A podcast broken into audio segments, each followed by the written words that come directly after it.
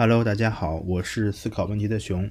呃，按照我们的惯例，在节目的开始，还是先呃念一些和回复一些我们听众在不同的平台给我们的留言。嗯，首先呢，我想说的是，我们在嗯苹果播客上，呃，现在呢已经有二十一个评分了。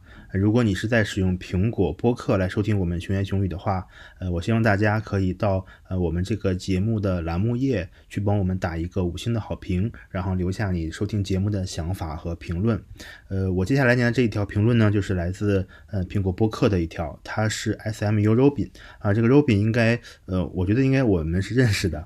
嗯，他说呃熊言熊语是一个很棒的节目，最开始在喜马拉雅上听的，从最开始的试讲到后来的见。名啊，留学生活，还有我的自述，还有最新一期的周公和果子，大家说都是精品，那希望可以一直更新下去。嗯，另外两条评论呢是来自喜马拉雅，呃，其中一位叫幺三六幺六四五 wjzn 啊，他说我是一边做实验一边听熊言熊语的。给正在十字路口的我很大的鼓励和安慰啊，比心啊，我也给你比心。他说：“我发现熊跟我一样，之前都是农学方向的，但是我目前呢还是在这个方向，而且已经博士四年级了。但最近比较迷茫，想从生信开始了解一些计算机和机器学习的知识啊，探索农业方向的更多可能。”但是繁重的实验和毕业的压力呢，还是很大的。如果你完全没有接触过生信啊，我建议你可以，呃，开始了解一些基础知识吧。啊，你就是首先要从你的课题和你真的就是在做的事情出发。看，呃，声信可以有哪些切入点？从这个层面去做一个过渡啊，了解一些声信的基本知识啊，比如说一些呃高通量的组学数据啊，还有一些有哪些可以跟你的实验相结合的分析啊，这应该是一个比较好的切入口。嗯，另外一条来自喜马拉雅的留言，嗯，应该是一个。老听众，他叫 N E W M E M 啊，大家的名字都好奇怪啊，我嗯，我都不知道该怎么念。呃，他回应的是我们之前聊这个嗯工作相关的一期节目，就是第五期。他本科也学校也有开设生物信息这个专业，但是大部分学长学姐呢都学了双学位，没有坚持下来。他们毕业的时候都说生信工作好找，但是其实呃坚持下来的人并不多啊，可以说站在风口上却没有飞起来。最后呢，他也祝我们节目当时那位女嘉宾能找到中意的人，不那么累，而且收入还能高一点。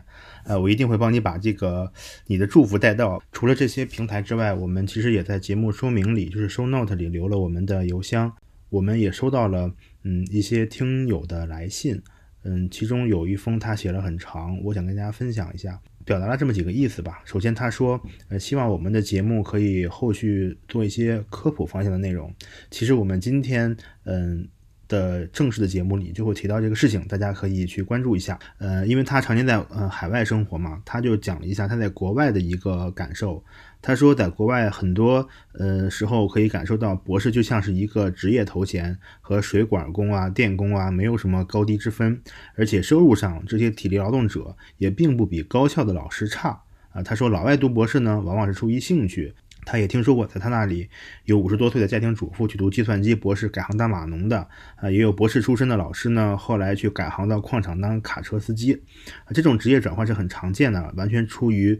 个人不同人生阶段的选择，博士有时候是一种光环，呃，那也可能会成为一种负担，导致眼高手低。所以他建议我们应该要，嗯，从小处着手，但是我们一定要把目光放长远。好，也感谢他的邮件。以上就是我们这一期的留言互动环节，马上进入今天的正式节目啊，非常精彩。要开始了，要开始了吗？所有的人讲到他都会觉得真的是两眼冒光。那我们也借这个機会官宣一下。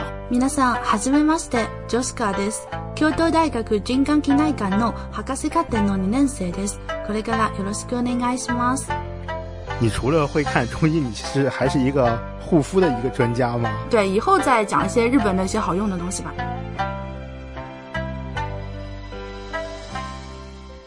各位熊言熊语的听众，大家好，这里是熊言熊语，我是思考问题的熊，很高兴大家能够收听我们最新一期的节目。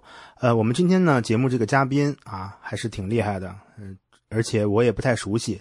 其实，呵 呵呃，怎么说呢？大家听我们的节目，其实、和我俩之间对话是一个效果，因为我们其实也是今天，呃，第一次做连线，然后第一次去嗯了解对方吧。嗯，到节目的最后，呃、还会跟大家呃宣布一个消息啊，是跟我们这位嘉宾有关系的。嗯，他呢现在是在日本东京留学，然后呢是是在京啊都大学，不是东京，京都大学。可以看出，确实我们之间是非常的不了解。那要不我就不介绍了，给我们来一个日语的自我介绍吧。皆さん、はじめまして、ジョスカーです。京都大学人間機内館の博士課程の2年生です。 これからよろしくお願いします。熊言熊语的各位听众朋友们，大家好，我是思佳，呃，也可以叫我斯嘉丽。我现在在日本京都大学读医学博士，然后很感谢熊的邀请，可以来这档节目当中做客。做什么专业和方向的，大概这么讲一下吧。我们这边的话，呃，读博士生，嗯，不叫研究生院，叫大学院。然后我现在是心内科专业的，日语里面叫循环器。 本来我以为我来的时候做的是那种 wet，就是湿的实验，结果到后来就开始搞生性了。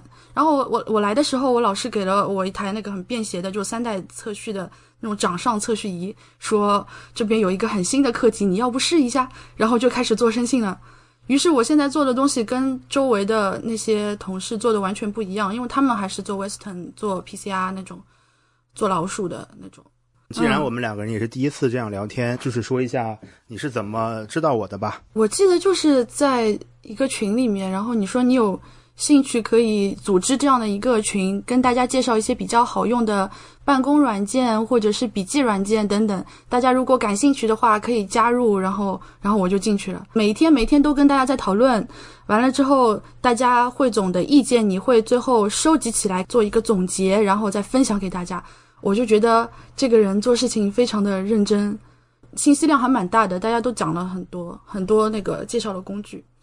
你好像呃之前跟我无意中聊过一些呃你去京都上学之前的那个经历。你之前是一个医生吗？呃，我之前是在医院里工作，呃，我是七年制的嘛。医学院毕业了之后，我们那个时候就已经开始没有像以前那样，你一毕业可以呃正式的去工作，正式的定岗。以前要么包分配啊，要么你去参加各种医院的招考，就可以有一个正式的工作。然后从我毕业前两年开始呢，就上海它推出了那个住院医师规范化培训，就说你们毕业之后需要再延长你们呃类似实习和工作的这样学习的一个阶段。OK，呃，你刚才好像提到了我们现在一个医学生的培养制度，给听众们把这个大概就是我们国家目前一个医学生，你从本科，比如说到毕业，或者到什么研究生、博士毕业，再到可以去上岗当医生，这个过程大概是你你可以介绍一下吗？哦，是这样子的。其实医学它嗯不仅只有五年的这个学制，呃，以前的话有过五年、七年还有八年的学制，只是你毕业时候得到的学位不一样。那普通的临床医学专业的话是五年，那你毕业的时候拿到的呃，在国内是本科的学位，但是其实在国际上的话，大家就认可你是医学院毕业的嘛，然后你的呃学位就是 MD，就 Medical Doctor，他们认为你是医学博士，但是在我们国内的话，大家觉得啊你是本科，然后呢，呃七年制的是你毕业的时候就拿到一个硕士。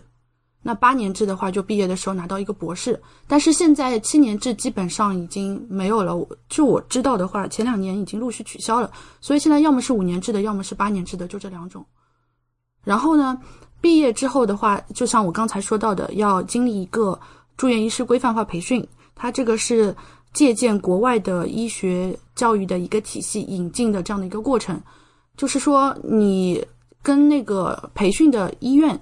也是签的是劳务合同，但是呢，你至于能不能最后在这个医院留下来，或者后面的专业要不要调整，等你这个培训的时间过了之后再说。你经过这个培训，拿到一张住院医师规范化培训的证书，拿到了这张证书才可以进行下一轮的正式的工作。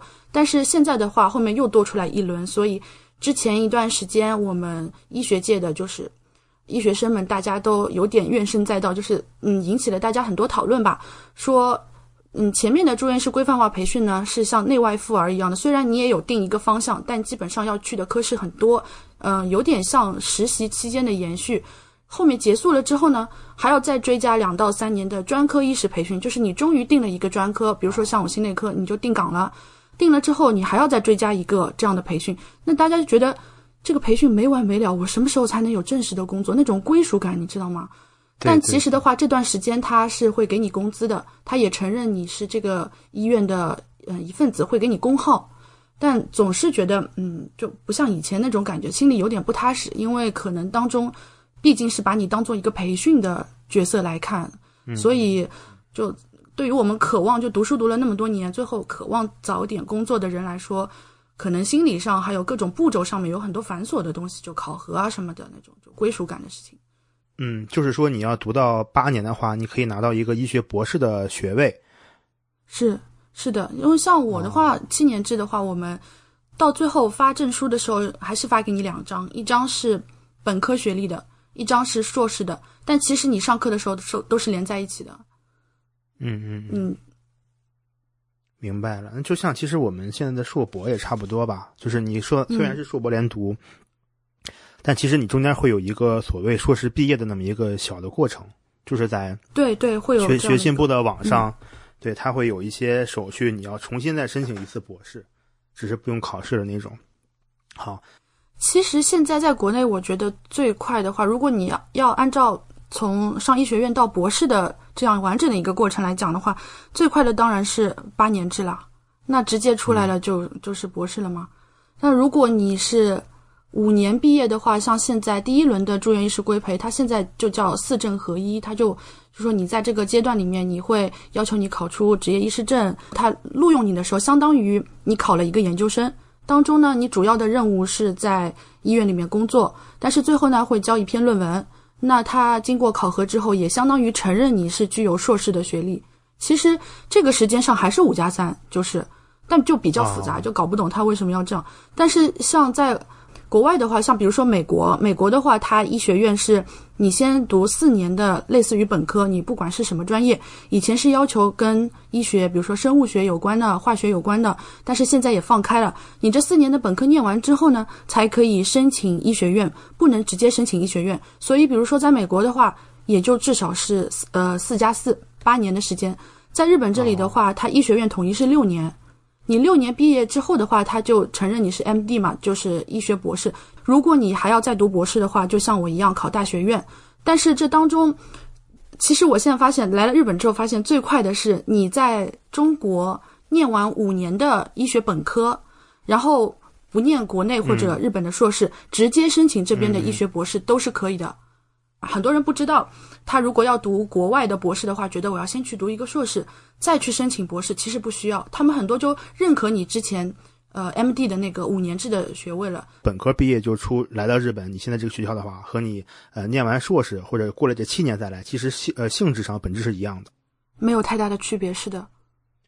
OK，你博士毕业的时间的时限呃是时长也是一样的，是这个意思。都是一样的，他只要准入你入学的话，后面全是一样的。嗯。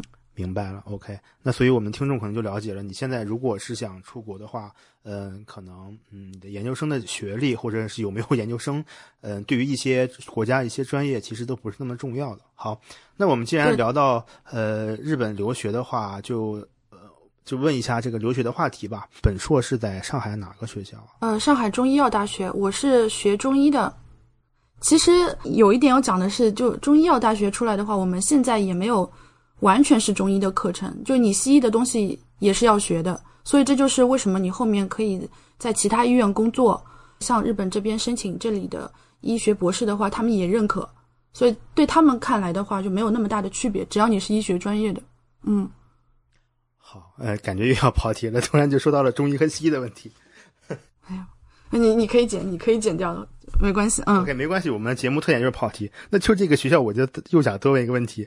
一个中医药大学学医的一个大概的一个经历，或者你会学哪些知识？呃，我的话，当时的那个专业是医药结合专业的，也就是说，你医跟药两块都要学。它的那个课内容很多，但是毕竟我们现在是一种现代的教育模式，而且学生蛮多的嘛，那不可能。你比如说想要脉诊，就是要搭脉啊、针灸啊、干嘛那种，真的就是一对一，一个一个老师傅领着一个学生这么去，他资源是不够的，所以我们主体上还是在教室里面上大课，但是呢，会有一些实践的课程，蛮有意思的。比如说让你认中药的话，我们会有一个呃中药植物学，就那个暑假会有专门中药植物学的老师带我们到天目山那种盛产药材的这种地方去考察。然后那个老师就我我们所有的人讲到他都会觉得真的是两眼冒光，他是真的非常喜欢药用植物，然后会带着我们去认，在在山上到处跑，说同学们你们看这个就是鱼腥草，没见过鱼腥草吧？然后跟着我继续往前跑，说还这个这你看这是虎耳草，再往前再往前，你们快一点，跑得快一点，前面有一棵什么柏树，有棵豆科植物，什么豆科植物的叶子都是这种圆的，什么会有这样的课，就带你们去现场去看。然后这些植物，然后呢，还有那种会像中药炮制学，因为所有的药有的是生药，有的是要煎炒之类的，会让你们在实验室里面给你们准备这样的一个条件，那种锅啊什么的，说那个地黄啊要炮制啊，要加酒进去，然后你们就拿着那个地黄，然后放黄酒进去炒，就跟做菜一样，知道吗？就是让你体会那个过程。呃，这样的传统类型的这种课也会有，但大部分的课主要还是在教室里面。然后在实习的时候呢，我们会去对口的中医药的呃那些附属医院。那你跟着那些比较德高望重的老师，当你跟着他一对一门诊的时候，他看病人，他会跟你说啊，你来试试看，他搭一下他这个脉，你来看一下他那个舌苔。这种时候的话，就更加传统了，真的就是会带你一点。嗯，大学里面的情况下还是跟大家一样的，没有大家想的那么神秘，绝对没有。呃，我觉得中药这个话题，其实，嗯，不管你是持肯定还是否定态度，我觉得其实，我觉得作为一个中医药大学的学生，是有这个必要向，呃，神话或者黑化这个，嗯，这个行业的人去做一些科普的。我觉得我们有必要，其实后面可以录一些真的相关科普的节目。当时你硕士毕业以后是怎么想到留学，以及为什么要去日本？我这个人吧，对人生的规划其实不是很清晰。换句话说，就是很能折腾，就不是硕士一毕业就想到要来留学，你知道吗？当中经过了很多过程。我硕士一毕业，我先去工作了，我甚至都不是在医院里工作，你知道吗？就是先到外面去工作。我不知道啊，我我怎么会知道呢？你可以说一下。有一个四年的 gap，就蛮长的。后面也会讲为什么跟日本留学有关嘛？因为我大学里面的时候学的日语，我不是日语专业的，我们也不是。有二外的要求，只是我自己感兴趣去学的日语。那为什么呢？因为那个时候在学校里面学习成绩很一般，甚至你说我学渣也可以，因为周围的话学霸实在太多了。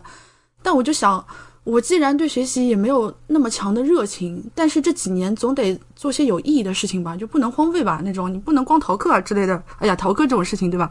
也没有太多逃课了，然后就去学了日语。学完日语之后呢，那个时候。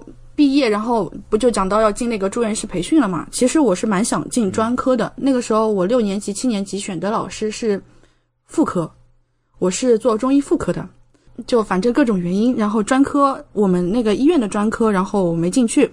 正好呢，我们皮肤科的有个老师说，这边啊，日本花王公司在上海的一个，就是他们要招一个人，然后你会日语，然后又是中医专业的，他们就。觉得特别契合，你要不要去？然后就去了。我们知道，嗯，在上海有一个护肤的品牌是相宜本草嘛，也是中医药大学监制的嘛。他们那个时候草本就就本草类的化妆品到现在都很火，对吧？嗯，像他们日企的这种化妆品公司对这一个领域也很感兴趣，所以他那个时候就想做这方面的东西。所以呢，就觉得又有中医的背景，然后。嗯，然后你又在临床做过皮肤科的知识，也知道那我们要开发一些新的东西，然后呃怎么去做测试啊之类的，很适合。而且我又会日语嘛，那就去了。但实际上呢，去了之后，他们是相当于一个研究中心，要跟着那些皮肤科的呃老师抄方，所以我一个呃我们抄方就是说跟门诊啊，我们传统的就叫抄方。嗯。然后一个礼拜呢要回医院去工作个两天，甚至三天。剩下的那两天呢，就在自己的公司里面做。然后你把那些就临床收集到的病人的数据、皮肤的数据收集下来，然后他们要根据各种不同的体质，那种嗯嗯体质的那种分型、皮肤的分型来开发各种化妆品，是这样的一个初衷。所以我当时就很魔幻，我觉得我明明已经工作了，每个礼拜还有两三天穿着白大褂坐在医院里面，然后人家还就继续管我做医生，问我很多问题，所以那时候很错乱。但主要的呢是他，因为这个项目还是很初级的嘛，我们青年制其实跟正儿八经去读研究生的人来比呢，你接受的呃基础研究的这种训练是比较少的，所以他后面如果一上来让你做 PCR、做 Western 啊，然后就是你做那种东西，你完全没有头绪嘛，所以就觉得可能也不是太适合我。虽然那个公司其实挺好的，而也学到很多知识，真的是学到蛮多知识，到现在都有用。然后后来觉得嗯。觉得自己还是想回临床。你除了会看中医，你是还是一个护肤的一个专家吗？那这个就是中医跟西医不一样的地方。我尽量不要拓展的太开啊，就是说我们看人都是看体质、看整体的嘛。然后如果你说这个人是这个体质的话，他的皮肤上的一些表现，然后他的身体的一些表现，就是看一个整体。中医它最主要的一个观念就是整体观，你不是分科分那么细。说如果我是学皮肤科，我就只看皮肤科。妇科就只看妇科，很多东西都是通的嘛。你说的这个，呃，什么看他一个整体的状态，我也能想到那种算命的说你印堂发黑呀，然后什么。哎，真的，真的就是整体的状态。好好，就是收一下，收一下，嗯，收一下，收一下，收一下。聊了好几个选题了，比如聊一下，呃，这个中医和西医的区别，科普一下中医，我觉得可以聊一聊。我没想到原来你是中医大学的，对你就是可以把当中的素材然后剪下来留在后面的节目吧，我觉得都可以，反正。嗯，没事，我们尽量保保证一个这个聊天的真实和完整。你不是说你工作了四年吗？是我来日本留学之前四年的时间，因为你在那边工作了，算他一年对吧？然后之后呢，就去了后面我规培的那个医院。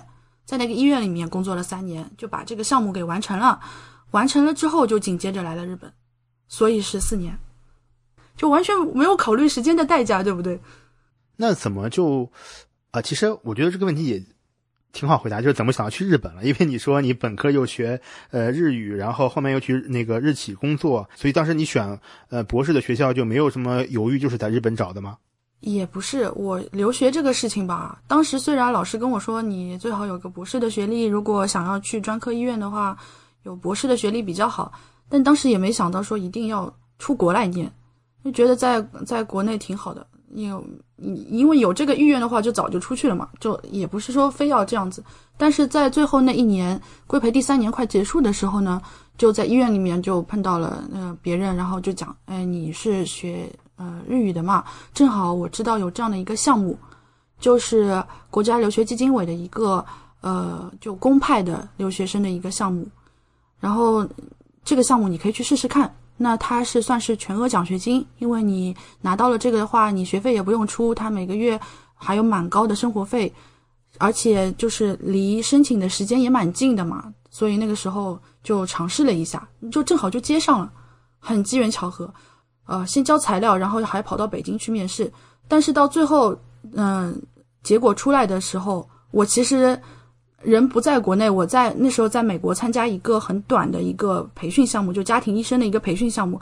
那边那个学校其实是后来有机会希望我去的，他们也是，嗯，提供奖学金的项目，也是从国家留学基金委的项目里面走，但是那个日本的结果就先出来了，所以按照规定来说，你就只能去日本这个项目。同一个 ID，同一个身份证，他只能是参加一个项目，所以就来了日本了，宿命吧。其实这个基金，呃，这个项目，嗯，是所有国内的研究生还有呃博士都是可以申请的。呃，如果我们的听众其实，呃。你有这个想法出国的话，你可以了解一下，看自己能不能够，呃，有机会或者有条件申请到这个项目啊。其实他公派的话，出来读博的这个项目，走国家留学基金委派遣的这个途径，它其实有好多个项目。你说的那种可能是高水平大学那种，就俗称叫高水平，他给的钱是中国政府出的，然后派的话也是留学基金委这边派的。那我当时的那个项目是，呃，日本文部科学省奖学金，跟国家留学基金委是合作的一个奖学金，就是你们挑选人、培训，最后前面的那段东西都是通过国家留学基金委的系统去申请的。但是人来了之后呢，发那个钱，后面照顾你的那些事情是日本政府这边出的钱，不一样。所以来日本的话有两个项目，但走的都是国家留学基金委，是两个不同项目，所以有两个机会。那当时你申请这个难度大吗？我觉得几乎没有难度啊，真的就是没有难度啊。因为很多人我就觉得不知道，你知道吗？知道了之后，其实还还好吧，我觉得没啥难。理科的会比文科的更加好申请一些。那如果你稍微会一些呃日语或者英语的能力很强，他们会觉得面试的时候觉得你这人沟通没有问题，表达很流畅啊。尤其呢，或者是对自己的未来会有些规划，就你侃侃而谈嘛，跟他们面试的时候。嗯，就不要特别内向，就说你想干嘛而不知道，然后自我介绍又很有怯懦，这种总归不行的。而且同样的这个项目呢，它中国派送的渠道是一个渠道，通过大使馆派送的嘛，然后他们报了这个名单给日本政府。另外，你来了日本之后，在日本嗯大学这边也可以申这个项目，但是来了日本之后申就非常的难。但是在国内申的话，就会机会好很多。嗯，所以我觉得大家如果。有这样的想法，或者现在正在读本科呀、研究生啊，想来读博的话，就可以关注一下。呃，后面这个文部科学省的链接，我到时候也会告诉熊。已经成功的升到了日本，这个叫什么？是叫京都大学是吧？对，京都大学。它在这个整个日本是一个呃什么样的一个，比如说排名也好，什么样的段位也好。果然，大家有可能国内的小伙伴知道的都是东大，对吧？除了东大，似乎就没有听说过呃日本其他的大学。有有些人是这样的，日本的几个最好的大学，我们就叫那个帝国大学，就是国立的。就一般那东京大学、京都大学、名古屋大学、北海道大学等等，就是国立的大学。然后呢，你说的早稻田大学，它是私立的学校，但是它是私立的学校里面比较出名的。私立的学校呢，学费比较高，它的专业开设也很有限，它有些专业是没有的。国立大学是综合性的，跟我们国内一样。东京大学的话，通常印象来说，毫无疑问是日本的 number one，对吧？然后第二名就是京都大学。像医学生理的，呃，生理学的诺贝尔奖，iPS 细胞，跟上一次的就是讲 PD one 的免疫抑制剂的本书佑老师，都是我们京都大学的，所以其实是蛮厉害的学校。就想听你讲讲在日本，呃，这个，嗯，读博士的一些感受吧。我自己的感受吧，这两年在日本的话，他们本土的学生选择读博士的比较少，一般硕士的话还挺多的。但是你在研究室里会看到，呃，本科一毕业完了之后直接硕士，硕士完了直然后继续博士，跟我们国内那种就一条龙下去的这种情况蛮少的。一方面是怎么说呢？就是他们现在这一代的学生嘛，呃，日语里面叫做“有多利世代”，就是宽松世代，意思是说他们这一代的人不太愿意吃苦，就觉得这种需要为了一样东西去研究个几年，然后天天在实验室里面做实验，好像就这种氛围跟以前有点不一样了。大家更加呃倾向于毕业之后就去我们叫大手，就 OT，就是那种大企业。里面去工作，一方面是比较务实嘛，赶紧去工作；另外一方面呢，是你即使读了硕士，还有博士，你一出来这个工资的这个起薪嘛，跟他们直接去工作之后的两年到你毕业的那个时候，你每年不是工资都会涨吗？照道理说，差不多，就甚至会你直接去工作来的更高。那他们很多人觉得我为什么要追求高学历的？无所谓嘛。所以就本土上来说的话，他们顶多读到一个硕士，读博士的人很少，这是我观察到的一点。还有就是老师的指导情况，因为我在我没有在国内读过博士，所以不清楚现在嗯国内的博士是什么情况。这边呢，像研究室里面也会有杂志会啊，就是你要分享一篇文献啊，也会有就是要汇报进度啊，但好像强度没有国内那么强。有可能一一方面是因为呃是留学生的关系，老师会对你比较客气，还有呢就是日本人本身的性格就是。我不强求你，如果你这个实在是不自律，就没有那种很强的学习的热情，那我怎么勉强也没有用。就所以日本的老板很少掐着你的头说你你你给我做，你再不做不行啊。你如果不行的话，就他也不会说什么。可是到后来你毕不了业啊什么的，你自己总是能感觉得到吧？就这种。但是反过来说，如果你很有热情，你就特别希望他多教你一些东西，就碰到对研究很有热情的老师吧，也是挺好的。但是大部分老师就放羊的也很多，这个跟国内很像，自学的成分比较多，所以他指导上面来说，我觉得是比较松的。也就是因为这个原因吧，可能他们说这两年日本出那种新的研究成果的速度有点赶不上国外，就跟中国更加没办法比嘛。中国速度是很快的，美国的话，因为呃资金比较充足，通常然后大家。嗯，做研究啊，或者课题讨论啊，思路比较活跃。然后日本这边呢就比较死板，如果你一条路走不通，他觉得你不不试个几次，反复的试，到最后说明确实走不通了，他一般不会轻易建议你去换课题或者怎么样。然后呢，又同时希望你能够自学、自己探索什么的，所以就总体来说速度会很慢。所以我在这边呃看到的很多读医学的博士吧，延毕的很多。当然也有好的科室，但很多科室延毕的很多，就他们五年六年什么才毕业，也很多。老师对待嗯本国的博士和像你这种比如说留学的学生，他的要求是不太一样的。这个呃怎么说？这个对比很明显，可以感受到吗？我觉得最对学术上来说的话，他可能不会说希望同样是一个博士生招进来，最后你们呃要毕业之前交出来的成果，我对你松一点，对他严一点，没有。只是可能一方面是语言上的关系吧，我觉得很多人不会日语，那你会日语的话，他跟你讲肯定就会，呃，真实情感表露的更多一点。但是如果你日语比较弱，你跟他讲英语的话，你知道就日本人的英语对吧？然后你就处于瞬间就处于吊打的位置，然后他就会跟你讲会很客气，你跟他用用英语讲话，同样的老师就会很客气，他就不会强迫你，所以很多人就喜欢用英语跟。日本的老板沟通嘛？那你现在是用什么跟老板沟通呢？我现在日语、英语都会加着来，都想说那种就讲比较复杂的东西，我觉得还要仔细的去想什么，我就讲英语，或者是就希望他可以饶过我，不要跟我就 就盯半天，我就会战略性的用英语。但是你发邮件啊，平时讲平时跟同事沟通的话，都会讲日语嘛，这样大家比较亲切一点。呃，我们刚才说的学习嘛，我们现在再聊一下所谓的你的生活吧。生活上可能一个层面就是，嗯，你对日本或者京都这个整体的一个生活的一个状态的一个感受。另外就是说，你身边接触的日本的朋友啊、老师、同学的一个感受。就它要分几个阶段。你刚来的时候，就是我们所说的蜜月期。我觉得每个留学的人对一个新的环境都会有一个蜜月期，就觉得很多东西都特别的好。刚来的时候，你会马上意识到一些跟国内不一样的地方。那比如说街道很干净，日本是真的干净。它就你你不管什么东西在路上都流不过一整天，你知道吗？很干净。这个就像是我去日本旅游的感觉，对吧？对对对对，就是这种感觉，到处都是纤尘不染的。然后呃，服务上面来说，它很细腻。日本的话就是给人的感觉很细致。你看它做出来的东西。质量怎么样？不去说它，你它呈现出来的形式，它表现在你面前的这个，哪怕是呃一份餐，或者是文具啊、衣服啊，什么都做得很精美。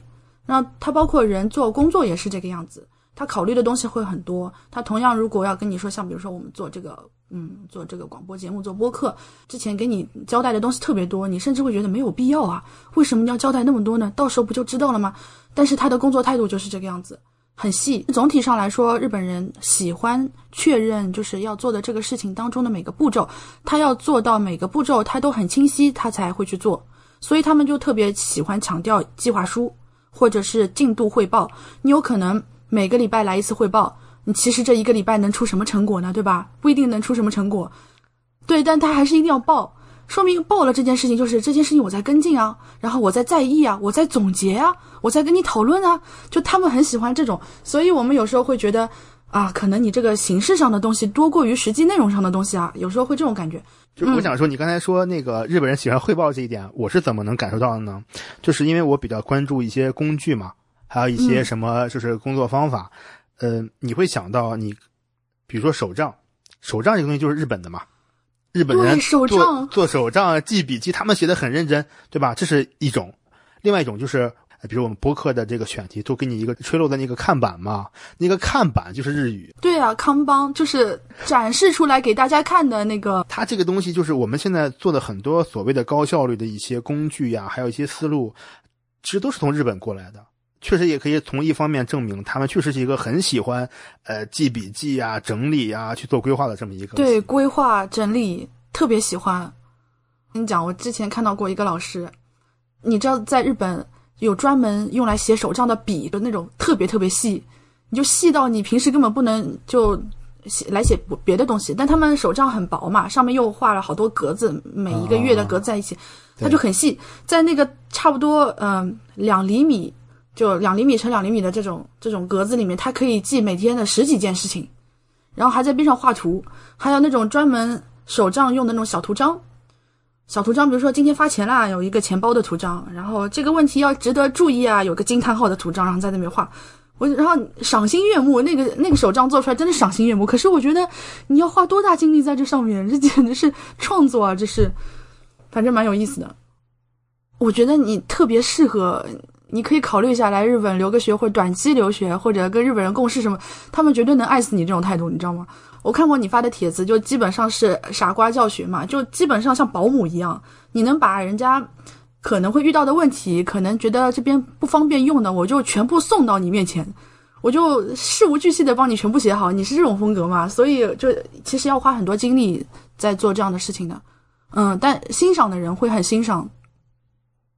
就是我，我不希望，呃，让别人看完这个东西他会有疑惑。就是我是这么想的，就是比如说，呃，我写东西，可能我写了写这东西，我可以写五十分钟，啊，也可以写十分钟，对吧？那呃，其实对于我来说，我写五十分钟和写十分钟可能是五倍时间的差距，但是我把我这个文章也好，我写完了，比如说我发出来，那可能会有十个人看，一百人看，一千个人看。对吧？那如果这一千个人看，他们看这个东西的话，可能每个人都要花十分钟看完。那这个时候，如果他十分钟看完了以后，他去按照我说的去做、去操作，他有很多的问题，对吧？他可能看到那那一段他卡住了，然后再看下来他又卡住了。那这个时候，他在我这个上面花费的时间，可能也就是从十分钟变成了五十分钟。呃，一方面是我一个人写十分钟还是写五十分钟的问题，另一方面可能是一千个人他们花十分钟来看还是花五十分钟来看的问题。呃，其实这个收益，我觉得是是值得付出的吧，呃，所以这是我的一个小的观点。OK，我觉得很难得，因为其实同样像你前面说的，你呈现一份工作或者是一个帖子，它可以是个简短的版本，也可以是个很细致的版本。细致的版本上面还可以重注重到它的美观，你把它排版做得好看一点，你把它呈现的方式做好一点，这就没底了，对吧？所以我们。就总体上对日本人的印象，为什么会有这种很细致的印象？因为他们生活当中对自己写手账，在工作章当中写那种计划书汇报，大体上都是这种风格，所以会对整个民族形成这样的一种印象。所以我觉得也是蛮有意思的地方。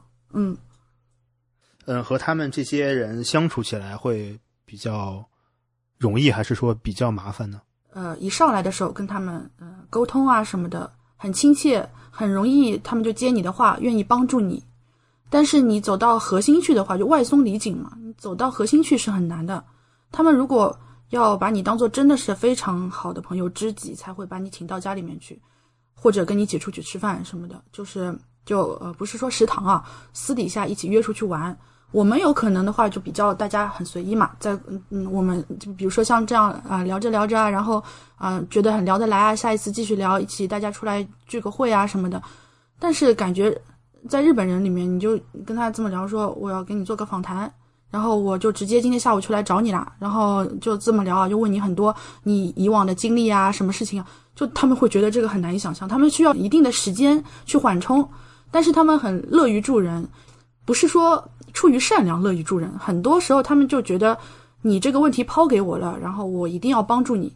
我不帮助的话，这个面子上过不过去啊，这个有点好尴尬呀，那种就这样子。所以你会觉得他们很客气，但是我后来也跟来的学弟学妹啊，就讲，你慢慢会体会到，你就我们讲不要把客气当福气，你不要觉得他们脾气很好，你跟他讲他什么都愿意帮你，然后你回头跟人家在在朋友圈发个帖子啊，今天又碰到了一个啊啊日本的叔叔，我给他指了个路，他就把我带到那里去了。其实你这是麻烦人家的，因为他不好意思拒绝你，知道吗？对对对啊，就就就是就是这种感觉，就他们很多时候说你要，呃，日语当中有个词叫做叫做你要呃读空气，cookie 有没有？就是你这个人要要拎得清一点。我帮你了，然后你要知道我其实是付出了的，你但是你不要反复这样麻烦我。如果很多人就不会读那种空气。你总是客气当福气的，他们是很讨厌这种人的，嗯，所以你时间久了之后，你会发现，嗯，就温柔善良也是吧，但是人性放在那边，谁会无私的愿意为了你花好多时间去做很多事情呢？呃，他跟我们国内的所谓然后看人家眼色，或者是这个是一个感觉吗？还是说是有什么别的？更深一层的含义呢？所谓的读空气，我可能用上海话讲，就叫你要拎得清嘛。如果你会去学日语课的话，他会有那种课说日本人实际上想说的到底是什么，会有这种标题的课。他比如会说，他说：“哎呀，今天好开心啊！”他说：“啊，是啊，下次继续一起玩吧。今天真的好开心，下次一起玩吧。”你这时候你如果不会读空气，你就会说：“下次什么时候呀？明天吗？”那大家就雷到了，你知道吗？就很多时候他他就比如说你让他做一点什么事情，然后他说你现在有空吗？他说嗯，稍微有一点。他说稍微有一点这个意思就是说没空的意思，就人家不会直接拒绝你，因为他们总体上人很温柔嘛，就不会把话讲很绝。可是如果你不明白的话，那这种人在日本就很不吃香，大家就不会愿意跟你多接触。就你要听得懂言外之意，是这个意思。我我们用我们的话说叫话里有话，在日本他们是有这样一个话语体系的，因为他们日本嗯总体的一个核心思想就是尽量不要给人家添麻烦，他他这个思想是可以渗透到方方面面。你如果就是批评了人家一样东西，那让人家尴尬了，不知道怎么接这个话了，不也是给人家添麻烦吗？所以他们喜欢那种其乐就和乐融融的那种状态，你不要去破坏那个状态，嗯，他们是有这样的要求。就像你说的，就很奇怪。我也是想问你的一个问题，就是我不能理解。你像你刚才讲到，呃，日本人他特别不愿意去拒绝别人，或者不愿意让别人尴尬怎么样的。呃，但是呢，反过来日本人，我看很多的介绍或者说在讲，他又特别怕给别人添麻烦。就是我能不求人，一定不求人；我能不借钱，我一定不会跟别人借钱，就不会让别人帮助我，是这样的吗？是啊，就是前面我说的，尽量不给别人添麻烦嘛。那你主动要求别人去做点事情，也是添麻烦。如果人家请求你了，你不帮忙，那也是添麻烦。所以他们很多时候，所以说为什么会觉得好像在日本待久了你会很疏离？像我前面说，你那个蜜月期过了之后，很多人就抑郁了，你知道吗？就觉得好冷淡、好寂寞、好傻逼气啊那种。然后过了一段时间之后，你适应了这种状态，又会觉得蛮自得其乐的。当然，就我不是说全部啊，那有一部分的人，就像尤其是关西人跟那名古屋西以西的大阪、京都这边，关西人通常来说性格都比较活泼开朗，有什么话都直说。嗯，相反，就关东那边，就东京那边的话，社会人的感觉更强一点，有这样的差别。这个还有差别吗？有差别，有差别，就就是好像我们南方跟北方，你你印象当中会觉得北方人更加直爽一点，什么话都会说，而且把你当朋友的话，也就对对，他就直接就就跟你一起出去喝酒什么的了。啊，南方人肯定呃稍微委婉一点，就有这样的差别。回忆一下，刚才聊了一下，呃，你在这个呃日本学习还有生活的一个状态，包括在日本的一个呃和你身边的日本的朋友怎么相处。呃，说一个反面吧，就是你觉得有哪些？让你觉得在日本这两三年还是很不能习惯或者说不适应的地方。嗯，最主要的几点吧，首先就是消费特别贵，然后尤其是交通，打出租车这种，通常来说大家都是不会不会去打出租车的。嗯，就算是公共交通，就普通的公交的话，它算下来，京都这边啊，就一张呃公交车的票两百三十元，相当于十几块钱。首先交通很贵，然后的话像啊水果呀这种。就我们在国内随便吃的这种，就也很贵。这说日本人就是没有那种吃西瓜一个一个吃的那种感觉嘛，一片一片卖的，真的是一片一片卖的。然后苹果这种东西一个一个卖，嗯，番茄也是一个一个卖。我以前在嗯国内学日语的时候，在教材上看到这种说法，我觉得啊，真的啊来了之后是真的，你知道吗？一一个西瓜就切一片西瓜吗？一片一片卖，真的是一片片卖。哎，如果你下次出那个视频的话，我就把图片贴上来。就这两天就在一片片的卖西瓜。哎，你这个你这个也可以贴的，我们在那个收 note 里面就可以放上你那个图片 来看怎么卖西瓜。真的是一片片卖。然后呢，他们如果要一个个卖的话呢，你要专门去他们叫八百鲜那种，就是像小的菜场的那种铺子，嗯，会有大西瓜卖出来。然后在超市里面的话，会是那种很小的，就就跟一个就跟一个西柚这样子的小西瓜都有。这样的一个小西瓜，它差不多一千烟，一千烟就五十块钱，啊，所以就每次回国啊，拼了命的吃水果，狂吃不吃不吃亏啊，就觉得吃啊，往死里吃吃水果，然后你就觉得不像是从日本回来的，就感觉毕竟那人家发达国家对吧？你怎么回来变成这个样子了？就就真的是这个样子。还有就是一些呃不太灵活，就前面也说过，他们做事情有时候比较死板。比如说服务型行业，服务型行业，你说，哎呀，这个菜好好吃啊，你再帮我多盛一点，你再给我碗汤行吧？对吧？有的时候在餐馆里面会这样的嘛。然后你说，哎，这个这个特别好，再再给我一份吧。你说免费送你，你再尝尝这个，就很亲切，大家就显得很亲切。这边不会的，这边就给你什么就是什么，而且他他做到什么程度？你你去一个拉面店，他门口会给你一张图片，然后你就着这个点。然后你点到的就真的是所见即所得，你知道吗？就是它那个肉那个菜一片都不会多你，就是你看到是啥样就是啥样，摆的位置都是一样的。那你如果要稍微再加点东西，哪怕只是加一口饭，有可能就要另外再付钱。往坏的地方看，就说那怎么不会变通那么死板？往好的地方看，他就是他承诺你的东西，他不会少你。服务也是这样，他如果说我承诺给你这样的服务，你是不用担心的，他一定会做到这一点。不灵活的地方有双面的理解吧，还有就是新鲜的事物就是跟进的速度很慢，日本人是很难接受一项新的东西的。我感觉像支付宝啊，去年开始吧，就一下子就全面占领日本的，嗯，就很多付费的商铺嘛。他们最早是在罗森，罗森完了之后，各个呃便利店铺开，然后现在的话，很多地方都可以用支付宝、用微信支付了。然后他们觉得，哎呀，这不行啊，这样市场都被你们中国人抢去了，我们得赶紧搞一个东西出来。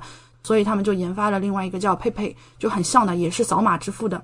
然后给了很大的力度。日本当地的吗？日本当地的。然后就直到现在都在投钱，他就为了把这个市场给占过来，把你的习惯给养成嘛。所以他就投了很多钱，说你嗯付一笔钱，我给你返还百分之二十，给你返还百分之十。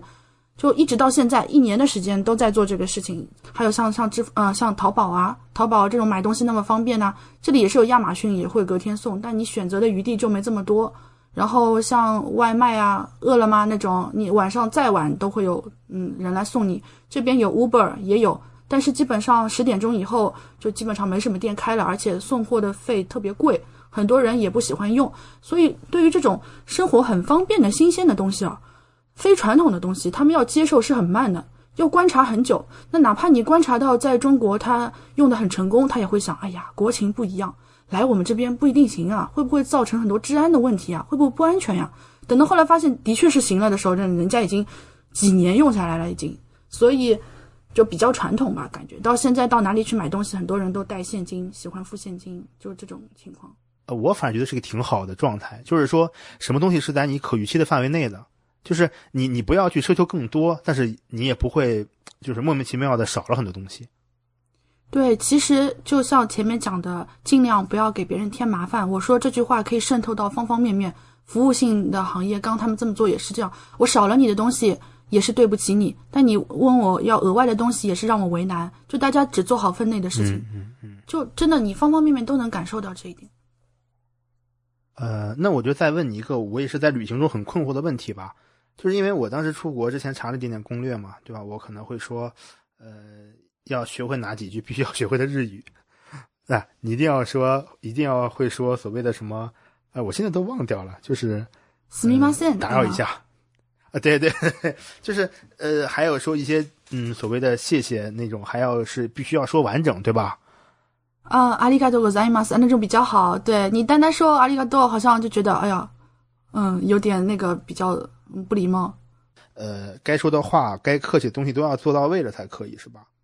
分内外吧。就日本，你知道语言里面的话，它有嗯敬语、自谦语嘛，分的蛮细的。就假如说，嗯，有的人他想去，比如说日本，嗯，留学，那他除了所谓的如果能上奖学金以外，还可以有哪些一些额外的一些收入来源呢？就是相对正当或者是容易一些的。日本这边的话，如果呃，像拿那个文部科学省的奖学金，他们因为都是经过考量的嘛，他们给你每个月十五万日元，相当于人民币一万左右，那你生活上面是够的，就正常租房子什么也是够的。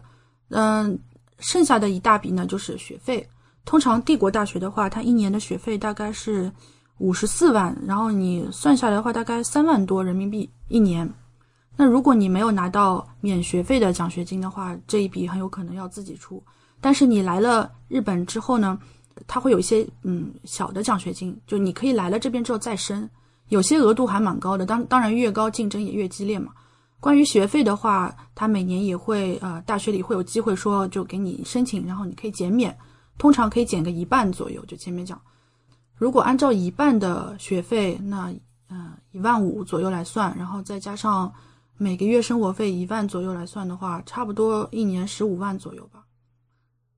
这个水平的话是可以比较过得平稳，当然你就你就不就不考虑出去玩啊什么的，买很多东西这样子。那你想一下，大概啊比如说你读博啊四年的时间啊啊差不多嗯是什么水平对吧？所以很多人会过来，就是会读书之前会做好一个预期，大概是需要这么多。还有很多人就过来读一个硕士，日本的硕士大概只有一年两年嘛，很短，不会花费太多。嗯，所以说，呃，如果奖学金什么的够这个日常的生活的是吧？是的，就每个月差不多十万以上的奖学金，我觉得，嗯，就压力会小很多。如果除此之外的话，你是可以打工，然后你在你的呃在留卡，就是你的那个。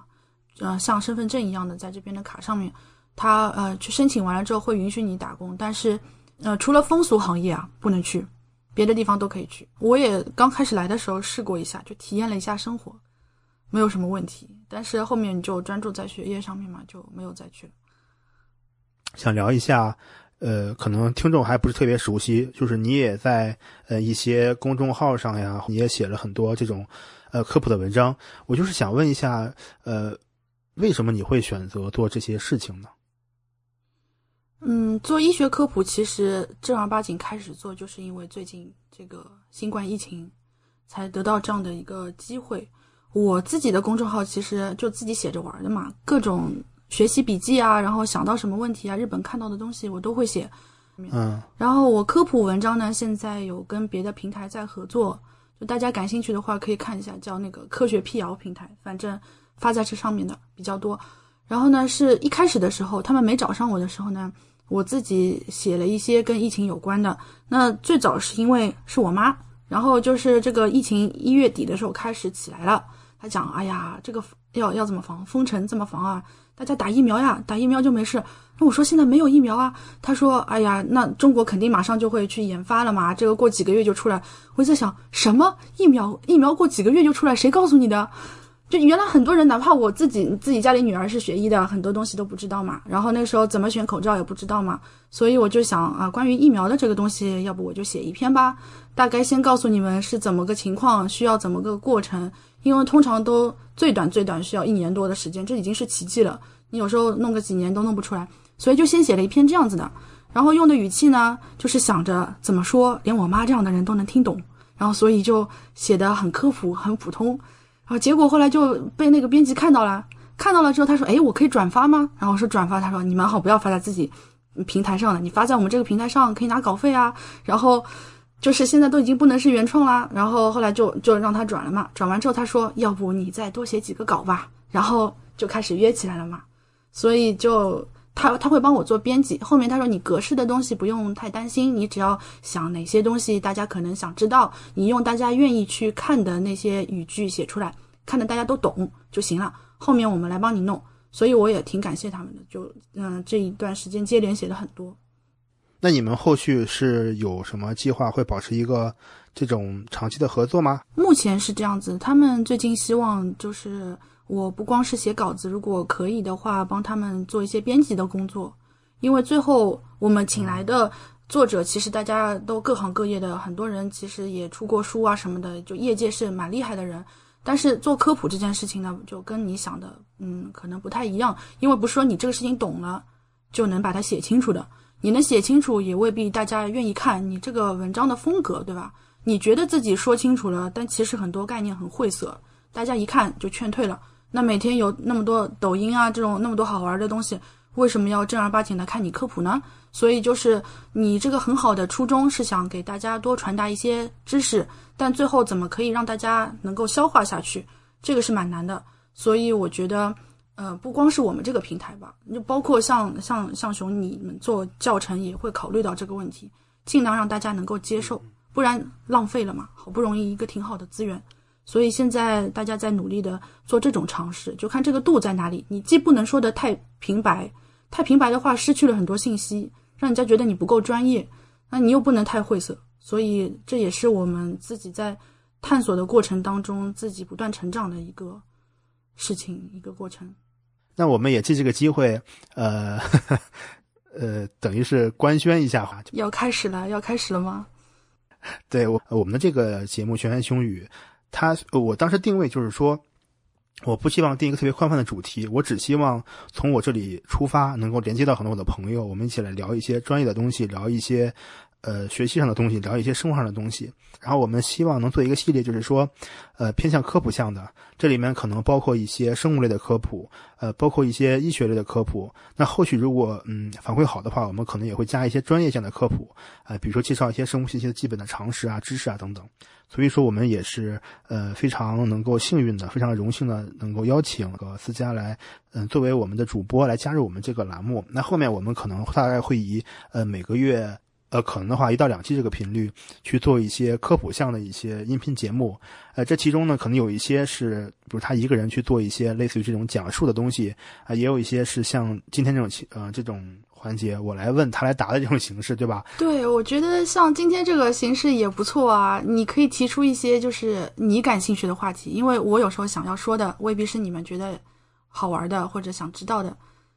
对，下次下次比如说可以先从熊开始，然后看个舌苔搭个脉，然后来解释一下一些医学原理，让你们知道我们真正中医院校学的一些内容是什么样子的。所谓兼听则则明嘛，你多听一点，多了解一些，总是不是坏事嘛。尤其是我现在呃中医西医都接触过，我完全能够感受到两者的不同，还有嗯有哪些可能性可以融合在一起，就是我觉得大家应该会蛮感兴趣的。好，这个这个节目我们就先许下了啊。然后呃，后面大家其实你们也可以在节目的比如说嗯各种渠道吧，呃，无论是留言还是通过邮箱啊给我们提问，呃，我们也会挑一些大家感兴趣的问题做一些回答，对吧？这也可以嘛，其实都可以。呃，以上呢就是我们正式的官宣。那思佳作为一个呃客座主播，会在我们熊言熊语负责一系列的呃科普项的节目啊，都由他来把控和负责。那我作为这个。我作为嘉宾啊，来陪他去跟大家一起学一些呃医学方面科普的知识。嗯，这个就是嗯聊完了思佳他关于这个医学科普的一些呃体会和后续的计划和我们的一些想法。呃，现在进入到我们这期节目最后的两个环节，一个环节是你可以问我一些问题。终于轮到我了，是吧？其实我本来今天是想要问你很多问题的，但是最后完全被你带着走，就是都是在聊我我我是吧？反正以后还有很多机会嘛，然后我可以在医学科普里面问你很多，对，问很多问题。大家如果想知道熊的各种生活习惯啊、各种癖好啊，我都可以假借着那个医学科普的名义来把它问清楚，对吧？大家期待一下。嗯，在前两期节目当中也说过，就是你做这个播客的初衷，是因为呃，一方面疫情的关系，自己觉得状态比较 down，然后。想要多连接一些人，接收一些灵感跟活力那种啊，我觉得这种很好，因为同样你，嗯，面对这种自己状态不太好的状态，你选择的是往外走，选择的是多去尝试一些事情，这种状态。然后我想问的就是，你的成就感是来自哪里？是你完成了一期节目，还是收到大家的反馈，还是你新学会了一个技能？是哪方面让你可以持续的走下去？呃，你的问题是说我在做播客的过程中，什么地方收获的是这种满足感是最大的，对吧？对，不仅是播客，你做那么多教程，其实都付出很大的精力嘛。就是到底动力在哪里？无论是可能在很多人看来，你这个你写作也好，或者是去做表达也好，都是一个输出。呃，我觉得现在甚至不能理解为一个输出的过程，它是一个输入的过程，它是一个整理的过程。呃，很多人觉得我可能一定要把很多事情想清楚，然后整理好，想明白了，我去告诉别人，我去写出来。但是我现在一个很深的体会就是说，这个过程其实是我呃又一次的去学习的机会。我反而不把它看成一种输出了。呃，我一开始还说什么输出倒逼输入，对吧？你要想办法输出，才能逼着自己去输入去学习。那现在来看，其实是这个过程，我甚至觉得它不是一个输出。无论我做播客也好，我写博客也好，我的原始目的其实真的不是为了帮助别人。那如果在这个过程中恰好有人看到我的文章了，啊，有人听到我们的谈话了，他有收获、有触动、有想法，我觉得我把它当成一个额外的收获。所以就是其实刚开始的时候是想完成一样东西，就是是输出的一个状态，但是到后来，嗯，我自己写科普文章也有这种感觉。到后来你就会觉得，我一开始我只是知道这个知识点，我大概知道个大概，但是为了想把这个东西表现的好一点，我从头去整理了一下它的逻辑、它的体系，到最后我奉献出来的可能是这一份教程。嗯，至于很多人会看还是不会看，这个已经不是我能把控的事情了。但是在整个过程当中，我的梳理做得很完备，我比以前更了解这个概念。就是这个过程，就相当于人家给了你一个机会，促使你去学习。我觉得事实证明的确很好，因为我一开始看你做第一期的时候，我也不知道这样的，比如说熊言熊语能做到呃什么程度。我可能觉得你是啊，找一些大家多做生信的那些人过来聊一下大家的。学习经验呐什么的，那就变成一个生性节目的播客了嘛？我就觉得可能受众很有限，但是后来发现不一定可以做很多事情。嗯，每期里面都会有一些收获。其实这个也是个输入性的过程，不光是你自己在整理教材，你跟别人，你尝试去跟别人接触，你先走出了那一步，别人然后接受了你的邀请之后，跟你说的过程当中，也是一个信息的输入。其实我觉得很有意义。最后一个小话题是嘉宾的好物推荐，思佳能不能给我们推荐一些你最近在看的剧啊、书啊？最近我在听广播剧，我说我在广播剧这个坑里简直是越走越深，然后也了解了他们行业很多别的东西。然后我最近在听《三体》的广播剧，我觉得大家如果感兴趣的话，可以去试一下《三体》广播剧，我超喜欢。我觉得刘大简直不是普通人，能写出这种格局来的不是普通人。而且七二九工深工坊他们做的特别好，他们做的很精良，真的是你最喜欢的演员们配了你最喜欢的剧，这种感觉是多美妙，超美妙，对吧？然后现在第二季正好结束，然后要开始第三季，尤其是第二季结尾的时候，他他啊，对，这里就不剧透了，很震撼，真的很震撼。所以，就大家不要觉得广播剧很 low，就好像只是你听一个有声书，不一样，不一样的，你去了就知道，会真香的，知道吗？哎，我也要推荐这个。我跟你说，我没想到你要推荐《三体》。我喜马拉雅上买会员的原因就是因为这个剧。我真的，我顿时把头点的跟拨浪鼓一样，但是你们看不到。节奏怎么说呢？跟你看书的感觉不太一样，还挺有代入感的。我觉得我我比较废，我没看过书，他那时候那么出名，我都没看过，就是你没没有。没有缘分，对吧？现在这种缘分就一下子来了，就想挖进他所有背后的内容。突然之间，就是射手座的热情一下子被烧起来，就啊，反正不能剧透，大家大家去听吧。一开始可能会有点烧脑，但是没有关系，它会匹配的有一个叫《三体宇宙电台》，就是像一个解说性的节目。然后你听个几期，如果不明白的话，你再去听，他会跟你讲它当中的一些脉络，嗯，为什么会是这个样子的，你一听就明白了。我觉得，然后这部东西实在是很值得追，非常棒，可以，如果可以的话，支持一下，也不要什么网上去偷音频啊，干这种事情啊。我觉得，因为人家做节目也是蛮辛苦的。其实我听《三体》之前，我还听了别的广播剧，所以最近特别有感触。人家到后期做后期。写稿子，然后反复的录，像我们现在做播客一样，你还要剪辑，还要补录，做很多事情，他们是付出的，所以，嗯，更新的比较慢，也是一个礼拜一期。录音频的话是很累的，比如说我们的节目，其实去官网的话，你能看到那个 赞赏码的，其实啊，对对对，大家可以，对，我们就可以买更加好的设备啊，买更好的耳机，就不会像今天这个样子，弄用到一半耳机电量不足了，很尴尬，对吧？虽然事后会被熊剪掉。让大家不知道我们这么尴尬，那就是推荐的话，就是这个对吧？三体的广播剧，大家可以去听一听。对，以后再讲一些日本的一些好用的东西吧。以后，嗯，慢慢的来。那你能不能说一个，比如说，呃，感谢大家收听我们的节目。这、这、这、这咋说？就说，嗯，呃，えっと、そうですね。本当に素晴らしい番組だと思います。これから面白い内容がどんどん出てくるので、皆様ぜひぜひ楽しみにしてください。就说。 呃，这个节目呢非常的棒。然后后面会有嗯，不断的会有很多有意思的内容会出现，请大家一定要期待。就是这样。好吧，那我们跟大家就说再见吧，我们下期节目再见。嗯，大家再见，我们下期节目再见，拜拜。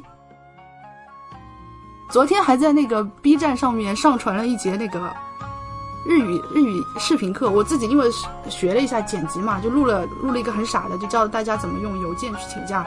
我偷了我们研究室里面那个秘书请假的两段邮件，然后他做了个分析。